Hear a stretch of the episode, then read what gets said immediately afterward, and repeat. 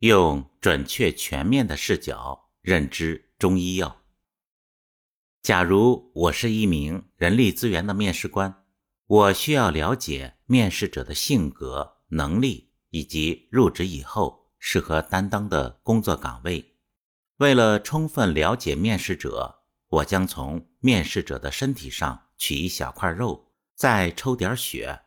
通过对面试者的肉体进行。化学成分分析以及微量元素测试，来得知面试者的性格特点、工作经验以及确定其合适的岗位。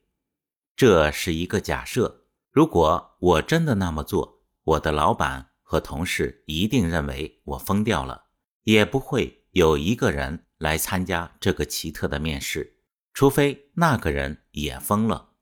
正确的方式。应该是通过一定流程的沟通问询，让面试者提供他的个人经历和工作经验，通过他的学历、教育水平、言谈举止、表达能力、专业问题、经历和工作经验来判断面试者的性格以及是否可以匹配需要的工作岗位，甚至有时候需要深入了解其家庭背景。和成长经历来确定面试者的真实性格和能力。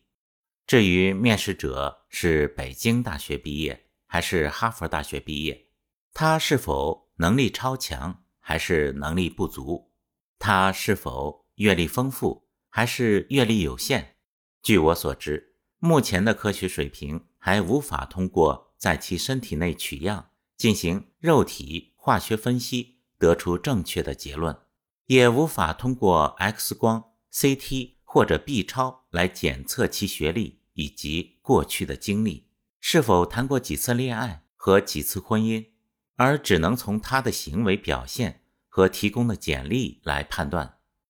这似乎是一个笑话，但现实中，现代的医院恰恰就是用这种方法来了解人体和检测疾病的。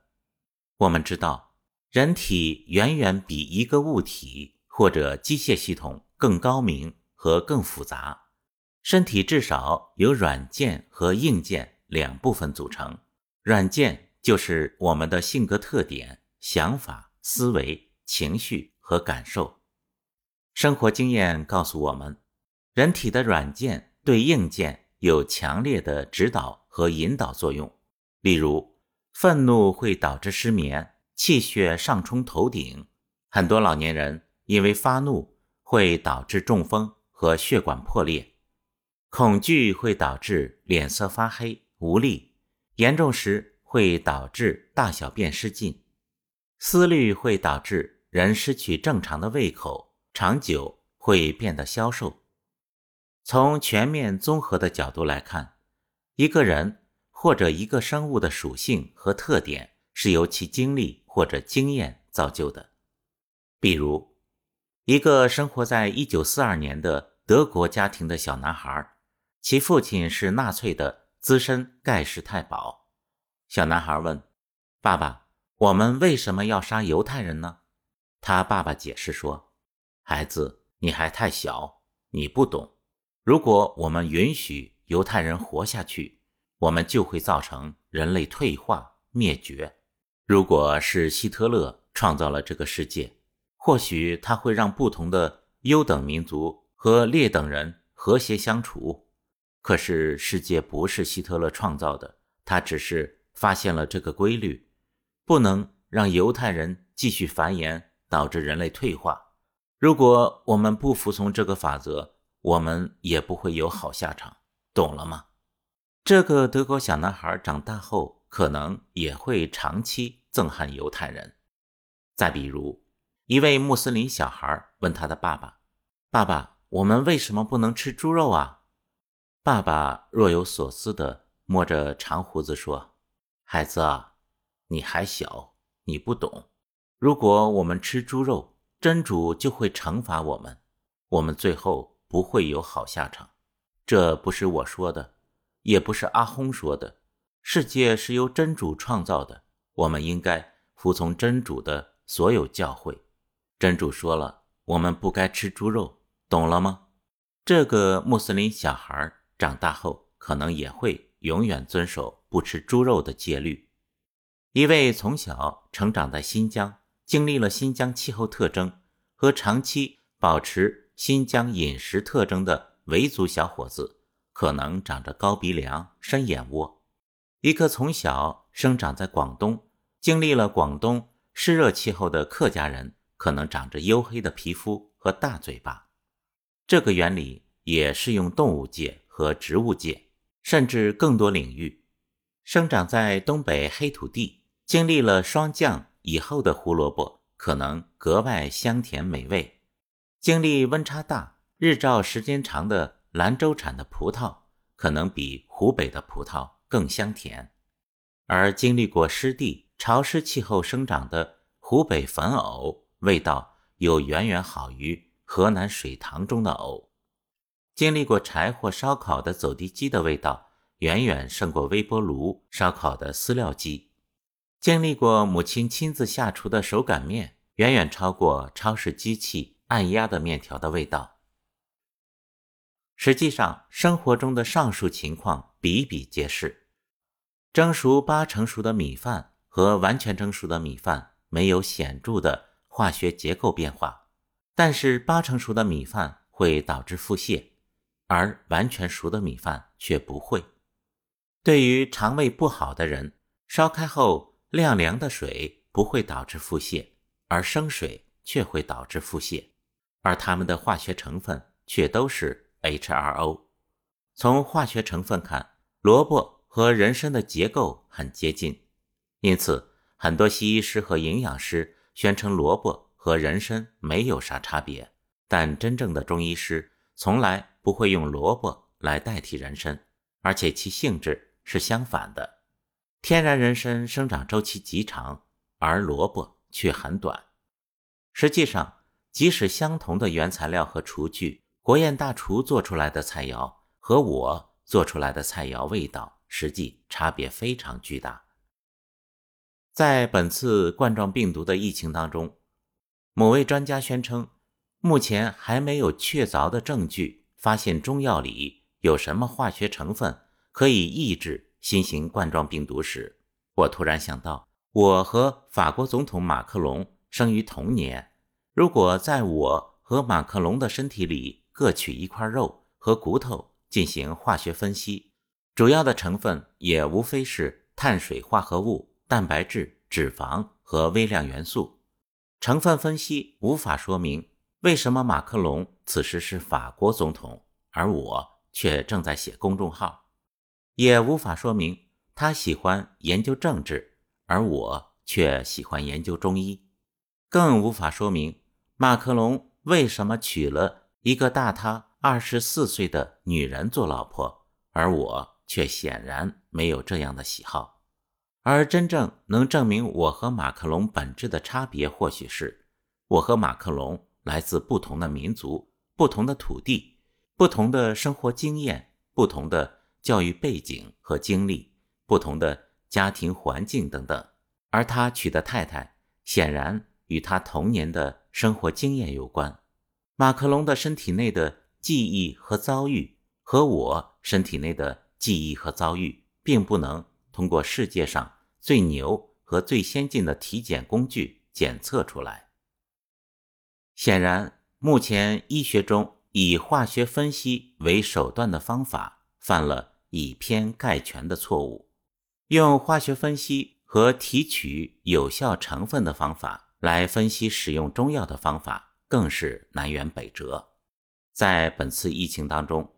上海药物研究所、武汉病毒研究所宣称的。双黄连可抑制新型冠状病毒的说法不仅低级可笑，而且可悲的是，未经中医同意，强行把西医的冠安在了中医的头上。像双黄连、板蓝根这样的所谓中成药，本质上就不是中医的思维方式和治病原理，本质其实还是西药，因为中医根本不是用这种视角。和机理来认知疾病和使用药物的这些年，大量的中药西用，不仅损害了中医，滥用了中药，而且从根子上损害了人们对中医药的正确认知，误导了普通大众对中医药的理解，严重损伤了中医药文化的继承和传播。事实上，我们如果想深入全面地了解一个人，并不能只去观测其肉体或者分析其肉体的化学成分。我们一般会深入了解他的民族籍贯、出生地、学习经历、喜好、婚姻背景、家庭环境，或者人生中所发生的重大事件。如果想全面深入地了解一棵植物，我们也会仔细了解它的产地、形态、根茎、花蕊、果实、生化性质、物理性质、气候喜好等等。当我们想知道为什么酒店提供的午餐如此美味，我们也会去了解它的材料组成、产地、烹饪的方法、烹饪的工具、火候，以及到底是哪个大厨来烹饪制作的。一些西医认为中医不科学，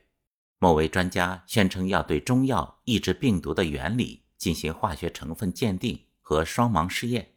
其做法就如同在我身上取一块肉来通过化学分析证明我是否学过中医，是否到过美国或者研究过反应堆。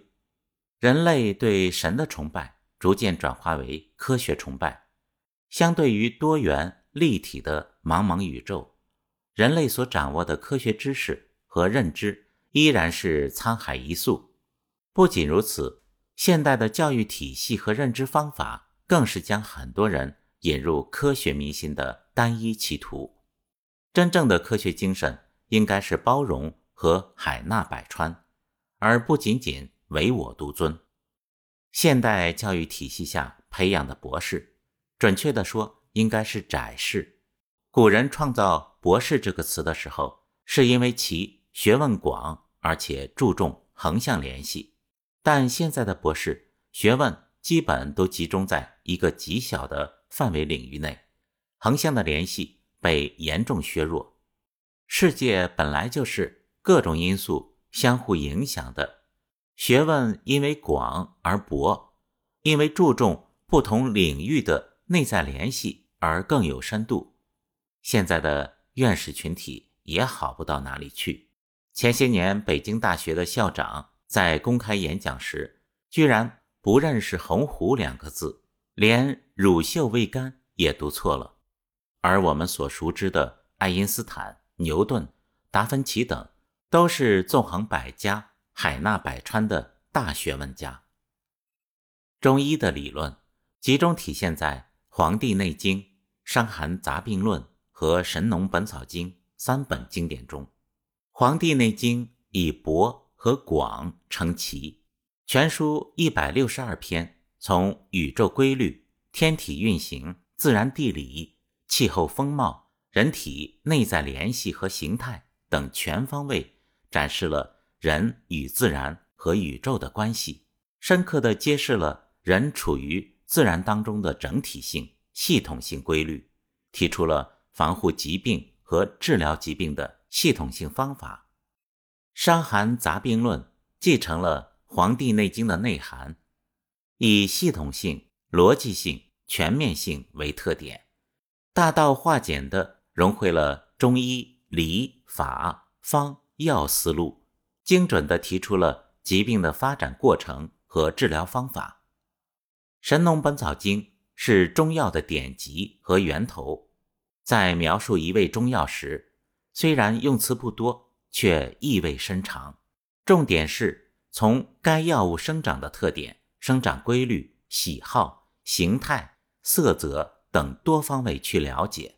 如同一位智慧的人力资源面试官，总是从多角度、全方位去了解面试者的特点、习性，以便最准确。将其安置在最能发挥价值的岗位上去，而非通过简单的化学分析来确定一味药物的真正属性。